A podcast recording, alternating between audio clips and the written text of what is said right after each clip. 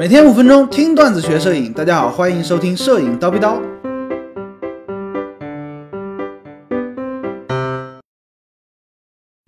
微单的短板，那昨天我们说了微单的各种好处，对不对？体积又轻巧，哎，性能又高，对焦现在又快了，哎，没什么短板了。但是呢，就目前这个科技水平的发展而言啊，还是有两个大的短板。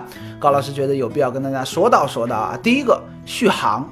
第二个镜头群，我们想象一下，无反相机由于它是那种电子取景器，对不对？所以说呢，你开了机，只要你在取景的时候呢，它的呃电子取景器以及传感器或者说后面的屏幕都是在持续的耗电。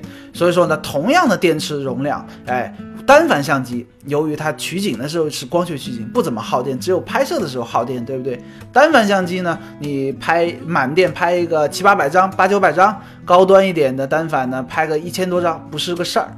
但是呢，无反相机由于它的这个持续耗电呀，哎，大概满电的话拍个两三百张、三四百张就已经很好了。所以说你要买的无反相机或者微单相机呢，高老师建议你多配一块或者说两块电池，这是很有必要的。就目前来说，在短时间内这个续航能力这个事儿啊，没有办法提升太高，除非是体积大很多，对不对？用超大的电池啊，这是另外一个想法。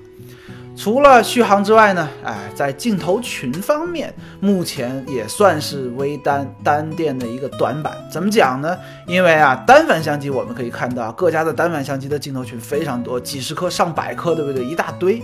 但是无反相机呢，毕竟才面世没多年，没多少年，所以说呢，在这方面的选择性方面、数量方面呢，都不如单反相机积累的那么多。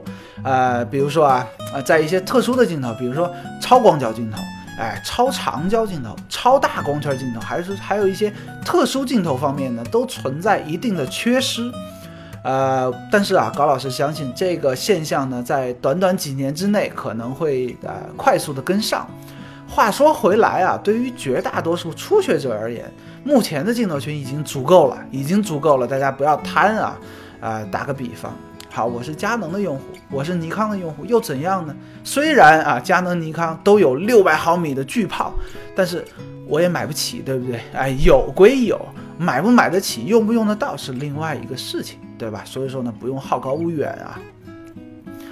呃，除了这两个短板呢，还说一个啊微单的一个优势，一个优势啊，怎么讲？由于啊无反相机它的这个机身啊非常的轻薄，所以说呢它拥有更短的法兰距。法兰距是什么呢？就是传感器距离镜头卡口这么一个距离，对不对？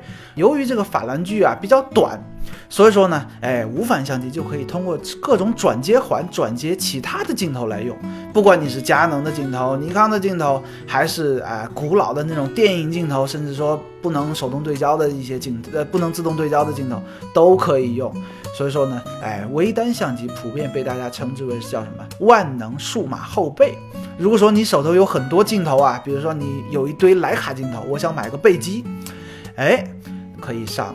哎，微单相机，对不对啊？但是对于我们初学摄影的玩家来讲呢，高老师不建议大家去转接啊，因为转接，如果你的转接环就两三百块钱的那种普通的转接环，它是不能支持自动对焦的啊，手动对焦其实还比较麻烦，对不对？那高端的转接环虽然它支持自动对焦，比如说我之前用过的一款转接环，它使用佳能的镜头，也可以在索尼的阿尔法七系列相机上实现自动对焦，但是这个转接环大概卖三四千块钱。